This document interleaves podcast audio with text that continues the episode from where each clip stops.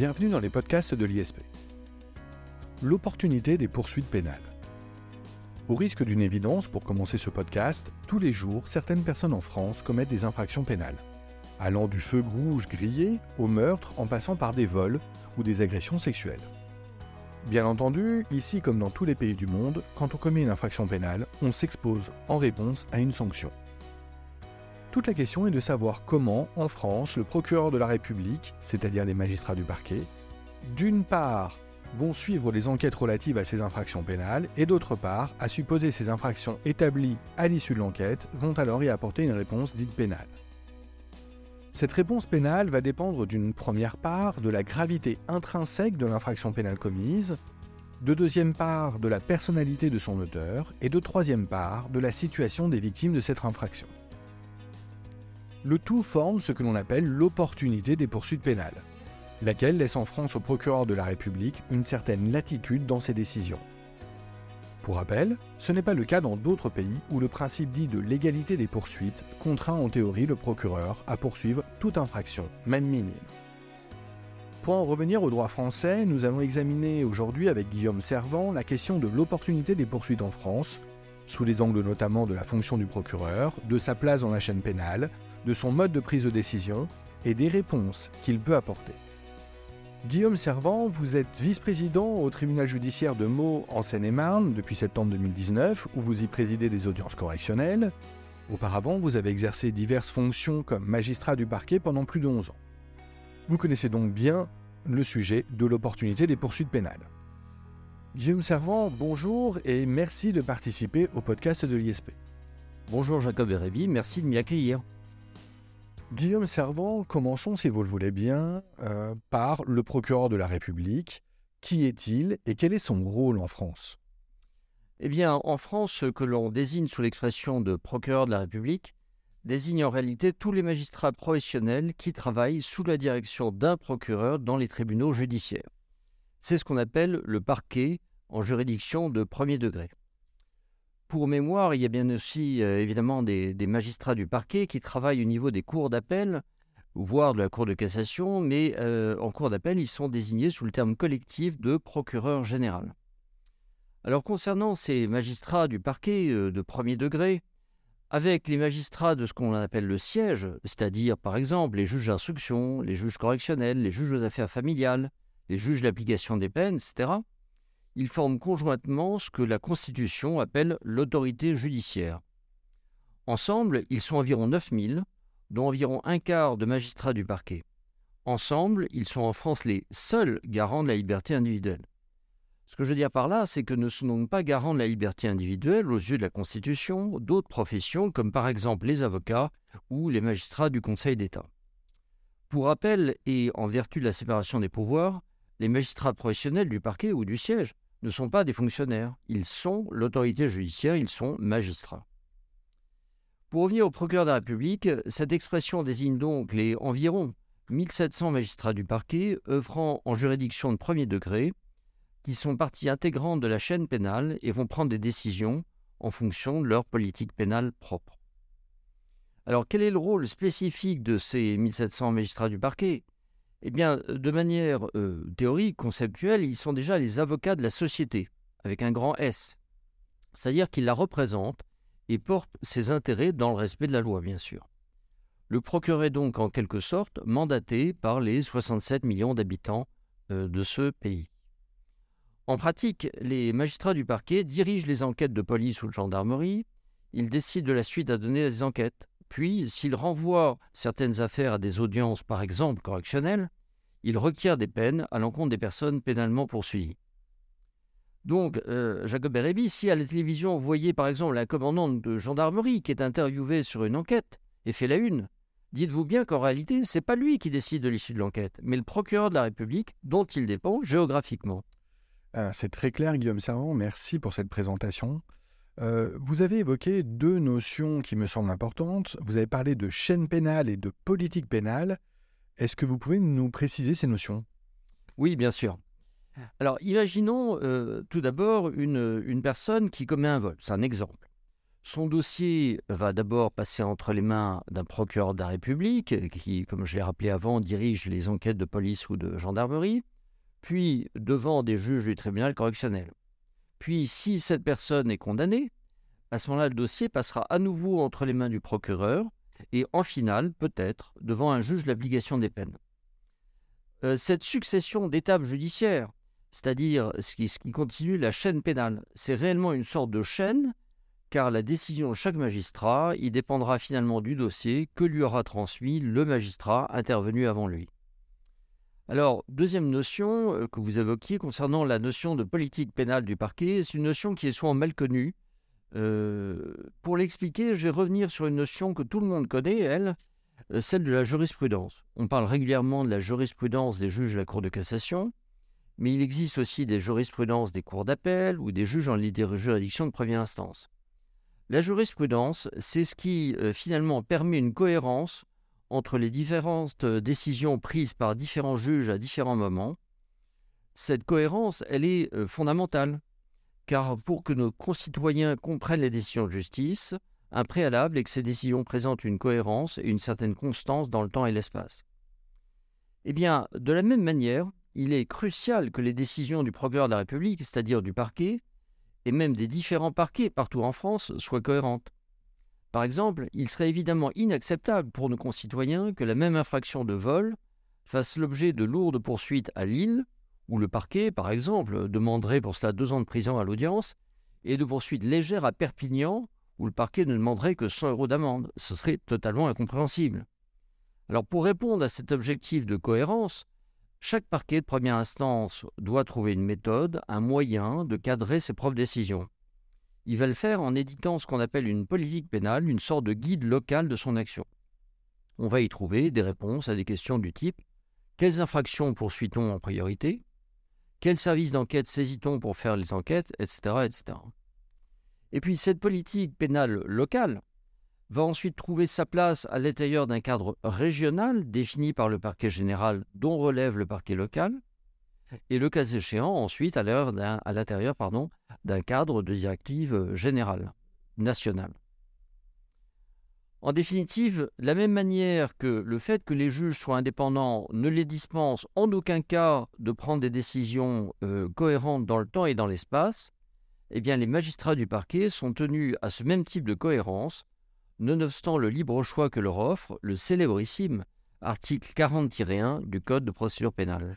Alors justement, Guillaume Servant, pardon de vous interrompre, mais vous parlez de l'article 40-1 du Code de procédure pénale, vous le dites célébrissime, mais si vous voulez bien, est-ce que vous pouvez nous rappeler ce qu'il dit et concrètement ce que cela traduit pour le parquet? Oui, Jacob Barabi. Cet article, c'est finalement le corps de notre sujet du jour.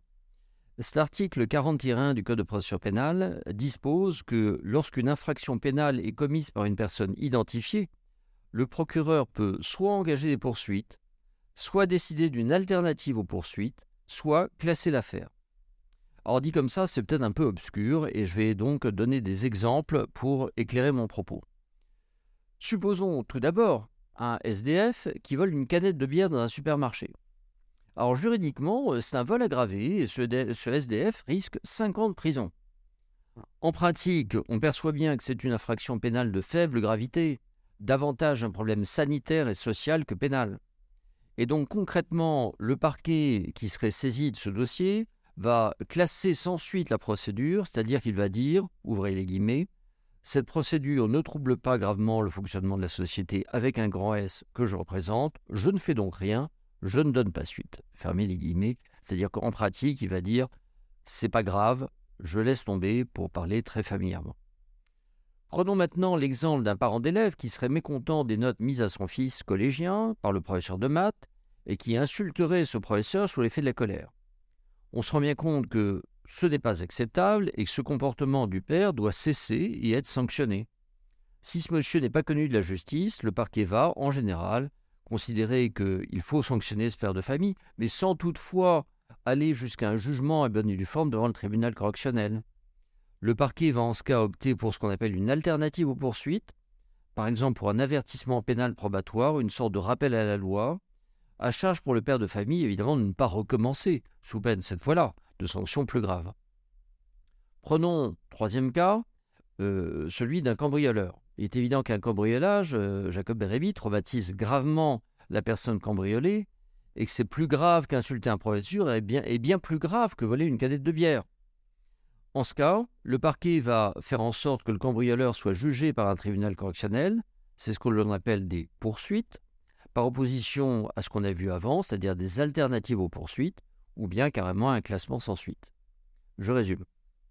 Au regard de l'article 40-1 du Code de procédure pénale, les classements sans suite correspondent à des affaires peu graves, les alternatives aux poursuites correspondent à des affaires moyennement graves, et les poursuites, c'est-à-dire ce qui aboutit à des jugements, à des affaires graves. On voit au travers de ces trois exemples que finalement le parquet va adapter la réponse de l'institution judiciaire à la gravité du cas constaté. On dit qu'il a l'opportunité des poursuites et que finalement, au nom de la société qu'il représente, il juge du bon niveau de réponse judiciaire à apporter à l'infraction pénale qu'on lui soumet. Mais la gravité intrinsèque des infractions ne va pas être son seul critère de décision. Le parquet va également prendre en compte la situation des victimes et le montant de leur préjudice. On se rend bien compte que voler 10 euros est à l'évidence moins grave qu'en voler 10 000. La décision du parquet en ce qui concerne un vol de 10 euros sera probablement un classement, et par contre des poursuites correctionnelles s'il s'agit de 10 000 euros. Et puis le parquet prendra enfin en compte le parcours judiciaire de la personne suspectée.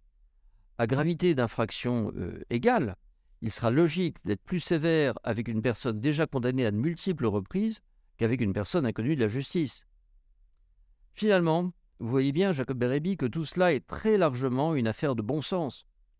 Alors, ce faisant, la loi confère ainsi au parquet une sorte de toute puissance dans l'orientation des poursuites. Mais du coup, elle instaure aussi, dans certains cas, des voies de recours. Imaginons par exemple une victime d'une infraction pénale qui conteste un classement sans suite effectué par le parquet. Eh bien, cette victime pourra faire un recours auprès du procureur général. Ou bien elle pourra aussi faire citer directement la personne suspectée devant le tribunal correctionnel ou bien encore, elle saisira parfois le doyen des juges d'instruction pour contester la décision de classement. Mais il faut être clair, dans l'immense majorité des cas, la décision d'orientation prise par le parquet ne sera pas contestée et c'est elle qui, en définitive, s'imposera. Et c'est normal.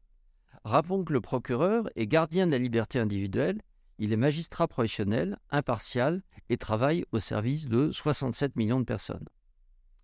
Pour finir sur ce chapitre, euh, tout le monde sait que certains dossiers complexes, euh, sur certains dossiers complexes, le procureur va saisir un juge d'instruction pour étudier le dossier.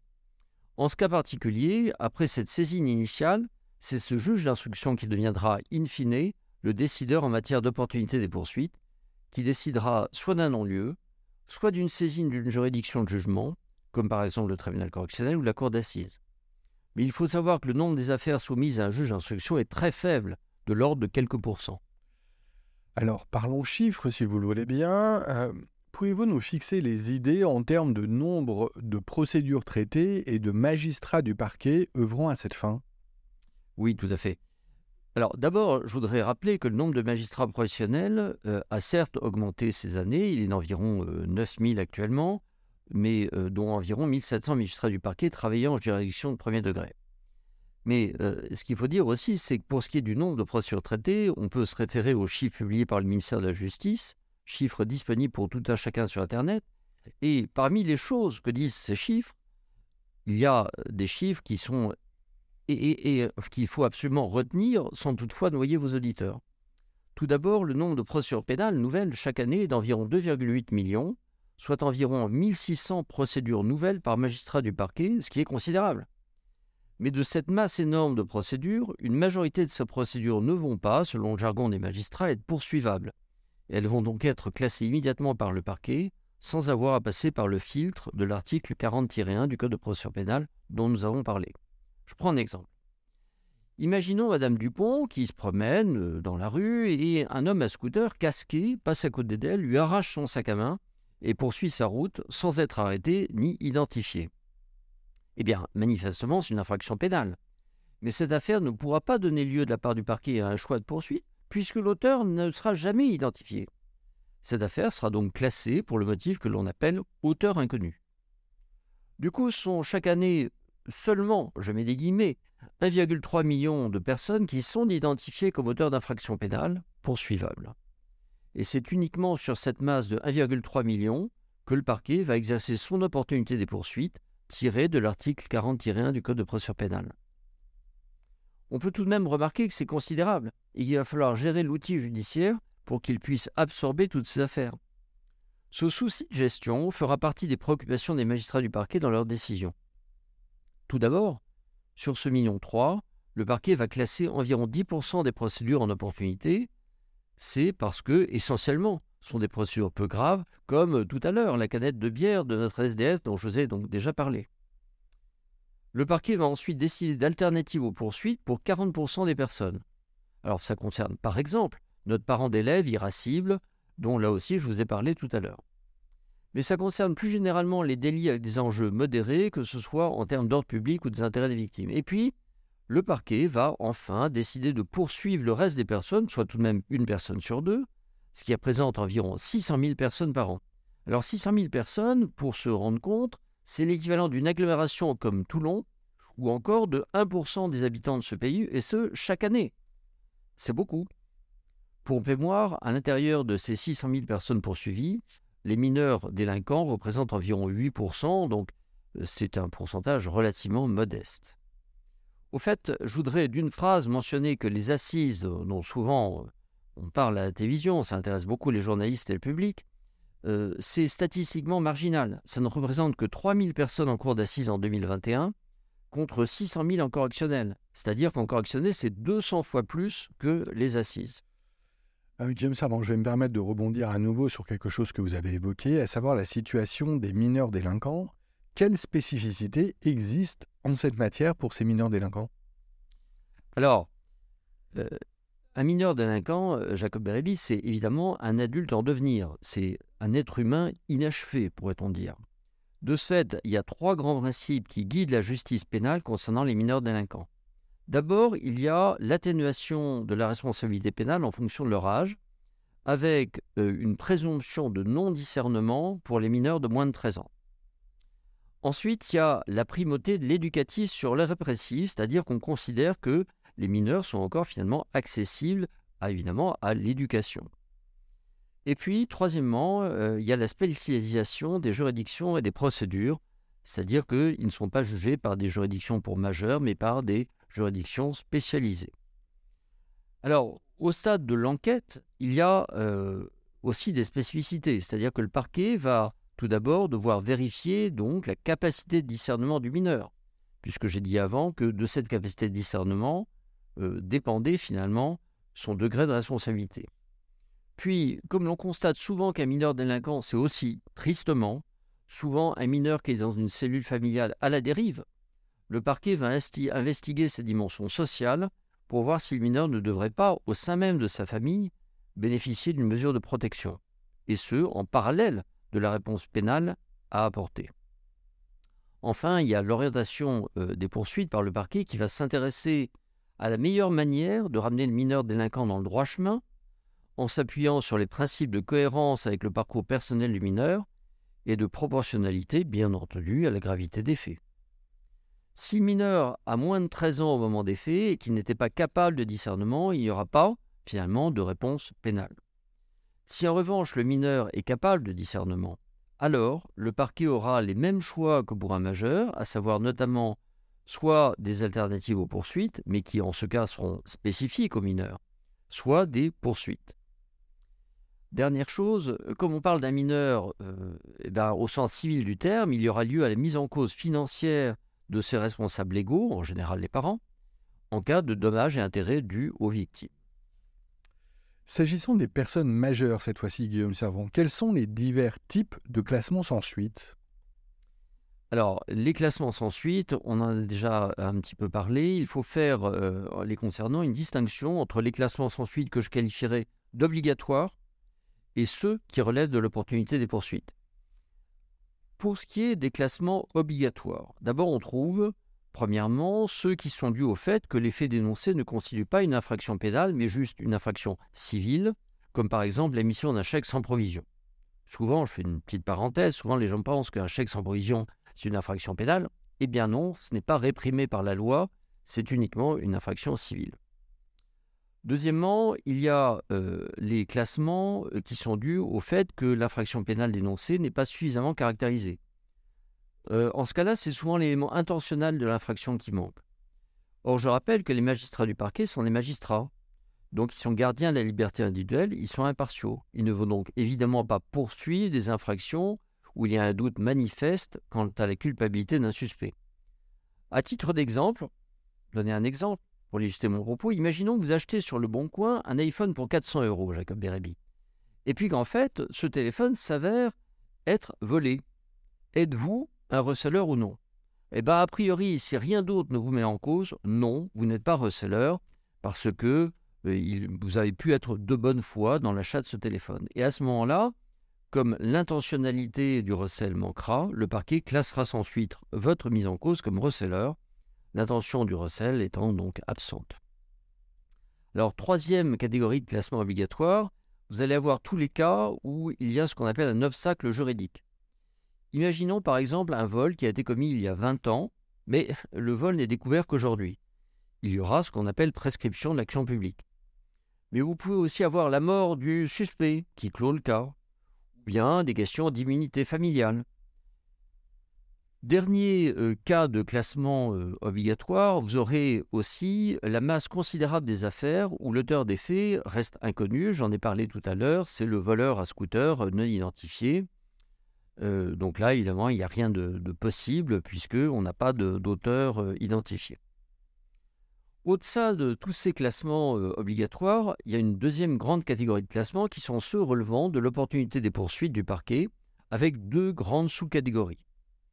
D'une part, il y a les classements en, pure opportunité. C'est le cas euh, qu'on a évoqué tout à l'heure de euh, notre SDF qui a volé une canette de bière et qui est procédure immédiatement classée. Et puis d'autre part, il y aura des classements qu'on appelle sous condition, et ceux-là sont ce qu'on appelle des alternatives aux poursuites, et je vais donner un exemple. Prenons euh, le cas, euh, imaginons que demain vous volez 50 euros à votre voisin, mais que vous êtes inconnu de la justice. Eh bien, dans ce cas-là, le parquet va pouvoir vous dire Jacob Bérébi, je classe votre affaire sans suite, à condition que vous remboursiez à la victime les 50 euros que vous lui avez volés. Ce sera typiquement un classement fait ce qu'on appelle sous condition suspensible, c'est une alternative aux poursuites. Alors, à nouveau, justement, rebondissons. Est-ce que vous nous parlez des alternatives aux poursuites? Pourquoi est-ce que ces alternatives existent? Et comment est-ce que cela fonctionne? Oui, alors pour répondre à votre question, je vais revenir sur les principes de la réponse pénale. En fait, de manière sous-jacente à la démarche d'orientation par le parquet, il y a trois idées de base. La première idée, c'est que toute infraction pénale doit recevoir une réponse pénale. Si on veut que la loi soit respectée, il faut que les gens aient conscience que la violer va leur apporter des ennuis. La deuxième euh, idée est qu'il faut cependant une gradation de cette réponse pénale. On ne réprime pas tout de la même manière. Pour que la justice pénale soit respectée, encore faut-il que les réponses qu'elle apporte soient audibles par les habitants de ce pays, qu'elles soient équitables, avec une prise en compte aussi bien de la nature de l'infraction que des antécédents du suspect, et que de la situation des victimes de l'infraction. Et ma troisième idée, c'est que ces impératifs se trouvent euh, finalement à l'article 130-1 du Code pénal, qui dit en résumé, à propos des peines, que les peines ont pour fonction certes de sanctionner l'auteur des faits, mais tout autant de veiller à sa réinsertion. En substance, la meilleure manière de protéger les 67 millions d'habitants de ce pays n'est pas d'incarcérer à tout va chaque délinquant pour une longue durée, mais de faire en sorte que ce délinquant ne recommence pas et donc qu'il se réinsère. C'est euh, dans la euh, droite ligne de ces considérations générales que se placent les alternatives aux poursuites sous l'angle d'une sorte d'avertissement de la justice. Sans entrer dans le détail des différentes alternatives, parce que là, nous n'en aurions euh, clairement pas le temps, elles vont de l'avertissement pénal probatoire jusqu'à la composition pénale mais tout consiste pour le procureur à dire au délinquant, grosso modo, Pour cette fois-ci, je suis modéré avec vous, donc je ne vous traduis pas devant le tribunal correctionnel. Mais attention, c'est sous réserve d'une part que vous fassiez ce que je vous demande dans le cadre de cette alternative aux poursuites, et d'autre part que vous ne recommenciez pas. Sinon, la prochaine fois, je serai sans nuance.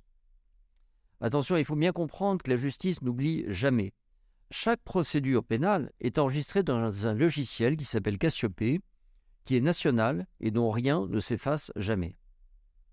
Donc si par exemple le parent d'élève insultant euh, le professeur dont on a parlé tout à l'heure a commis ses premiers faits à Paris, mais qu'ensuite il déménage à Toulouse et que là-bas il recommet une infraction pénale, euh, le procureur de Toulouse verra sur le logiciel Cassiopée qu'on lui avait donné déjà une chance à Paris et ne lui en donnera pas une deuxième à Toulouse.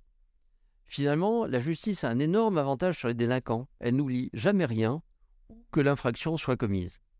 Elle a donc en permanence une vision complète du parcours judiciaire de tout un chacun.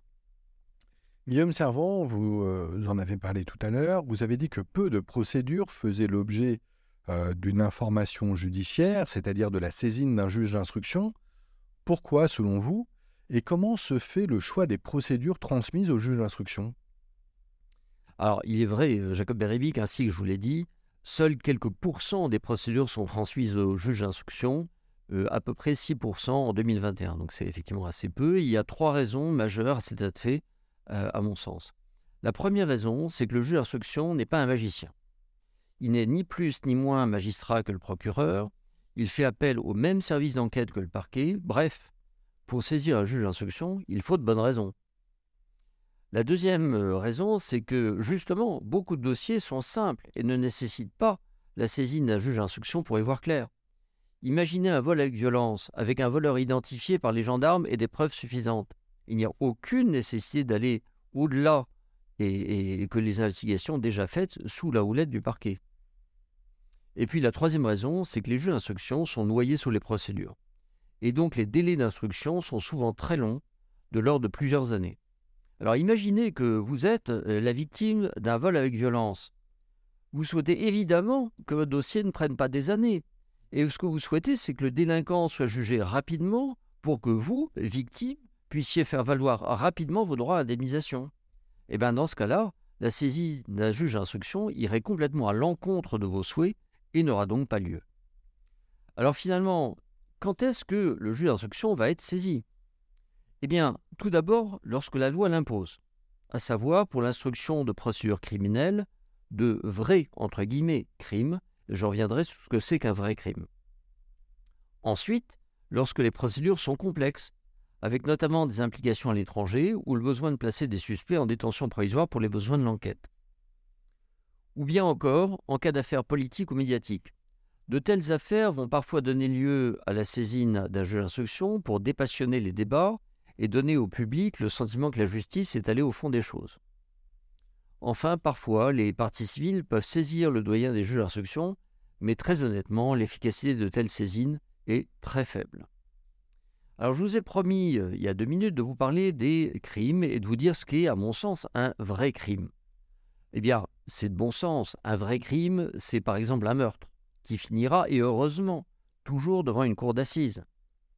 Mais il y a d'autres faits qui pourraient être qualifiés de crimes, mais qui en réalité ne seront pas traités comme tels. Je vais vous donner un exemple. Imaginons un jeune des euh, qui va braquer la pharmacie en bas de son immeuble avec un pistolet factice et on retire 250 euros de butin avant d'être identifié. Juridiquement, ça s'appelle un vol avec arme et c'est donc un crime passible à la cour d'assises. Théoriquement, théoriquement, ça devrait être soumis à un juge d'instruction. Mais est-ce que vous croyez réellement que l'on va mobiliser un juge d'instruction et une cour d'assises pour une affaire aussi affligeante? Non, bien sûr. Dans ce genre de cas, le parquet va procéder dès le début à une correctionnalisation de l'affaire, c'est-à-dire qu'il va décider de passer sous silence le pistolet et de ne finalement retenir que des faits de vol avec violence et en général de faire passer le jeune en comparution immédiate. Ce passage euh, de la cour d'assises au tribunal correctionnel s'appelle une correctionnalisation des affaires. Elle vise à ne pas encombrer les juges d'instruction et les cours d'assises avec des affaires qui ne le méritent pas. Elle fait partie intégrante du pouvoir du parquet en matière d'opportunité des poursuites. Euh, et les poursuites, justement, pourquoi certains dossiers passent-ils devant trois juges correctionnels et d'autres devant un seul? Comment se fait le choix? Alors Jacob Beribi, pour faire court, la loi dit euh, que les délits pas trop graves euh, peuvent être jugés par une formation du tribunal correctionnel ne comportant qu'un seul juge. On parle en ce cas d'audience à juge unique. C'est seulement en cas de délit grave ou bien en cas de comparution immédiate que les affaires sont jugées par trois juges. On parle alors d'audience collégiale. Réforme après réforme, le législateur a allongé la liste des types de délits qui relèvent d'un juge unique. Alors, il y a certains qui voient un souci d'économie des temps de magistrats du siège, et c'est très objectivement ce que cela produit, ce qui est en fait au bénéfice du justiciable, car cela permet pendant ce temps-là aux deux autres juges qui autrement auraient été mobilisés de s'occuper d'autres dossiers. Au-delà de ce que dit la loi, là encore, le parquet va pouvoir, afin de faire faire des, gains de temps, aux juridictions, il va pouvoir faire passer des affaires d'audience collégiale vers des audiences à juge unique. C'est le phénomène de disqualification par le parquet qui relève, là encore, de son pouvoir d'opportunité des poursuites. Et je vais vous donner un exemple. Supposons un mari qui frappe son épouse en étant en état d'ivresse et avec un bâton. Juridiquement, le mari commet des faits de violence aggravés par trois circonstances, qui sont 1. le fait que ce sont des violences conjugales, ce qui en soi est aggravant, 2. le fait qu'il est ivre, et 3. le fait que c'est avec une arme par destination qu'il a frappé sa femme, à savoir un bâton. Avec une telle qualification pénale, donc violence aggravée par trois circonstances, normalement, le mari devrait passer devant une audience correctionnelle en formation collégiale. Mais en réalité, les faits sont simples et un juge suffirait. Et du coup, ce que va faire le parquet dans une affaire comme ça, c'est qu'il va, entre guillemets, oublier les circonstances d'armes et d'ivresse, il ne va retenir que des violences conjugales simples, et de ce fait, le dossier, selon la loi, passera désormais en audience à juge unique. Enfin, il ne faut pas oublier euh, qu'il y a d'autres modes de poursuite qui ne mobilisent euh, qu'un seul juge du siège, à savoir les ordonnances pénales et les comparutions sur reconnaissance préalable de culpabilité, ce que les Américains appellent le plaidé coupable. Ce sont deux modes de poursuite que le parquet privilégiera également dès que possible, car ils sont rapides et économes en termes de euh, moyens de juridiction. En résumé, dès que le dossier le permet, le parquet, usant de son pouvoir d'orientation des poursuites, va privilégier des modes de poursuite qui sont, encore une fois, au bénéfice des justiciables parce que économes des moyens judiciaires. Alors Guillaume Servant, c'est passionnant, merci beaucoup. On arrive bientôt au terme de ce podcast. Pour finir, pouvez-vous nous dire comment sont prises en compte les victimes, cette fois-ci, d'infractions pénales? Oui, Jacob Beribi. N'oublions jamais que la justice n'appartient pas à ceux qui la rendent, mais à ceux qui la reçoivent. La formule n'est pas de moi. En clair, le procureur de la République travaille notamment pour les victimes d'infractions pénales. Il est donc tenu d'orienter les poursuites de manière à ce qu'en toute occasion, les intérêts des victimes soient préservés. Alors ces intérêts des victimes, ils sont euh, classiquement de deux ordres. Il y a quelque chose à laquelle euh, tout le monde pense, euh, qui sont les intérêts financiers des victimes. Il faut évidemment que les victimes aient l'occasion de faire valoir leurs préjudices dans le cadre de la procédure pénale, qu'elles puissent demander au cours de celle-ci des dommages et intérêts aux personnes qui leur ont causé des torts. L'orientation des procédures par le parquet ne sera donc pas la même selon qu'il existe des victimes ou non, et bien entendu aussi selon le montant des dommages recensés. Mais il y a aussi, fréquemment, des questions de sécurité entourant les victimes. Prenons comme exemple, si vous le voulez bien, un sujet qui est très d'actualité, celui des violences conjugales. Bien souvent, la femme battue ne trouve pas le courage de faire des demandes d'éloignement du conjoint violent, tellement elle sera sous son emprise qui parfois et, que ce dernier, ce conjoint, est parfois la seule source de revenus du couple. Donc elle a peur de se retrouver sans argent. Et alors on assiste souvent au fait que certaines femmes battues ne demandent pas à ce que leur conjoint ait une interdiction de contact avec elles, voire parfois elles expriment formellement leur opposition à une telle mesure. Le malheur, c'est qu'on sait que statistiquement, quand un conjoint verse dans la violence, il n'arrête jamais, ou du moins que très rarement. Et donc le parquet, pour orienter les poursuites en sa qualité de garant de la sécurité de la femme battue, va choisir un mode de poursuite et ultérieurement prendre des réquisitions à l'audience pour imposer un éloignement du conjoint, nonobstant toute demande contraire de la femme battue, parce qu'il en va de la sécurité de cette dernière. Alors, dans ce cas de figure-là, on voit bien qu'il y a une sorte de gouffre entre les demandes de la victime, c'est-à-dire finalement continuer à vivre avec son mari violent, et en réalité, les intérêts bien compris de la femme battue, qui est qu'elle soit éloignée de son mari, ou plutôt que son mari soit éloigné d'elle. Alors au-delà de cet exemple, et de manière plus générale, ce qu'on observe, c'est que dès qu'il y a des violences qui sont observées, le parquet va prendre en compte la dimension sécurité des victimes dans sa décision d'orientation des poursuites. Euh, Guillaume Sarron, est-ce que vous voulez ajouter un mot pour conclure ce podcast? Oui, Jacob Bérébi, merci. Alors, bon, j'espère vous avoir montré au travers de cette discussion que finalement l'opportunité des poursuites, qui est le cœur du magistrat, qui est le cœur du métier de magistrat du parquet, du procureur de la République, euh, ça va consister à finalement exercer cette opportunité, mais au bénéfice de 67 millions de justiciables de ce pays. C'est ça l'objectif du magistrat du parquet. Guillaume Servon, merci beaucoup. Merci pour cet éclairage. J'espère que tout un chacun, nos auditeurs, auront pu davantage comprendre à la fois le rôle, la fonction du procureur de la République et la question de l'opportunité des poursuites pénales. Je trouve que c'est très important euh, en ces temps où euh, on constate, ou à tout le moins on dit constater, une défiance de la population vis-à-vis de sa justice, euh, de permettre, encore une fois, que nous puissions comprendre le rôle exact de chacun des acteurs de la justice, et notamment, en l'occurrence, du procureur de la République. Guillaume Servant, merci beaucoup. Merci à vous, Jacob Bérébi, de votre accueil. Et merci à tous nos auditeurs. À bientôt. Au revoir. Au revoir.